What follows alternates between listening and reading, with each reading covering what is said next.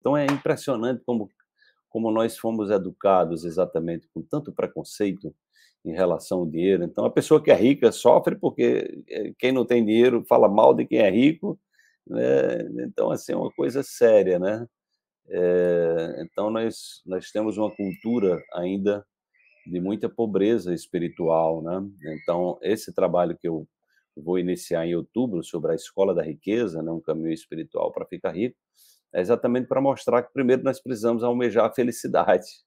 Tá? Então, assim, a primeira coisa é, que é uma coisa também é, do ponto de vista da comunidade quântica, é exatamente isso, é criar as condições para que a gente seja pessoas mais felizes, porque nós fomos educados para serem felizes. É, a impressão que eu tenho é que nós fomos educados para não dar certo. A mulher é educada de um jeito, o homem é educado de outro, é uma confusão. Né? No Congresso de Sexualidade que eu fiz e, e relacionamento, então ficou muito claro isso. A formação de homem e mulher é muito complicada.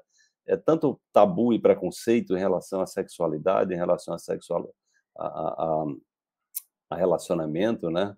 A própria é, a, própria visão patriarcal, né? Autoritária. É, nós fomos educados homens para não chorar, para não sentir. Então isso é um inferno, né?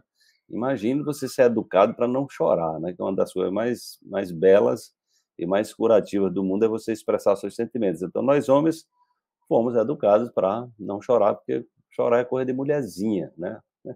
E tem essa coisa pejorativa do feminino. Então, é uma coisa impressionante. Por isso que um dos temas da comunidade, o primeiro tema, né, eu sugeri, o pessoal acolheu, é o sagrado feminino e o sagrado masculino, que nós, homens e mulheres, gente, precisamos nos curar nós temos 50% de genes femininos e 50% de genes masculinos. Então, nós temos o feminino e o, e o, e o masculino dentro de nós. Toda vez que você está é, excluindo né, um pai, excluindo uma mãe, você está excluindo uma parte sua. Metade.